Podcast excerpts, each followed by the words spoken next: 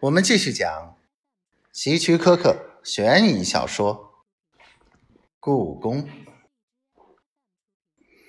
克里夫爱上了凯蒂，这很荒唐，真是发疯了。凯蒂没有给过他一点鼓励，但是不知怎么的，他觉得他知道。到了六月，天气非常暖和了。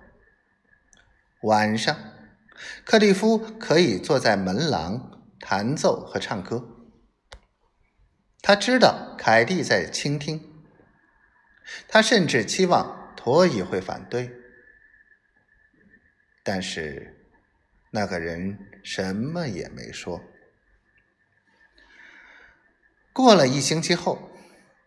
凯蒂从屋里出来，坐在门廊倾听，双手交叉放在膝盖上。门廊熄了灯，托伊早早就上床睡觉了。他总是每晚六点就上床睡觉。托伊早早上床，留下他单独和凯蒂在一起。这也使克里夫感到不解，但他没有说什么。在最初的几个晚上，凯蒂一言不发。有一天晚上，克里夫停止弹奏，扬起脸，梦幻的凝视着一轮圆月。这时，凯蒂轻声说：“克里夫，再为我弹唱一首悲伤的歌吧。”这是他第一次这么称呼他。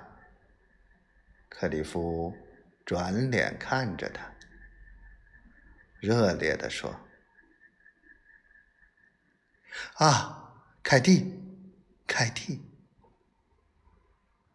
他刚要站起身，凯蒂双手颤抖的走了，消失在黑暗的屋里。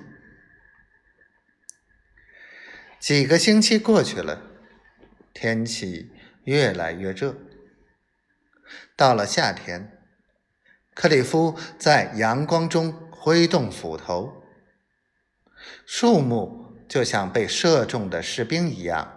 一颗颗倒下，庄稼在阳光中茁壮成长。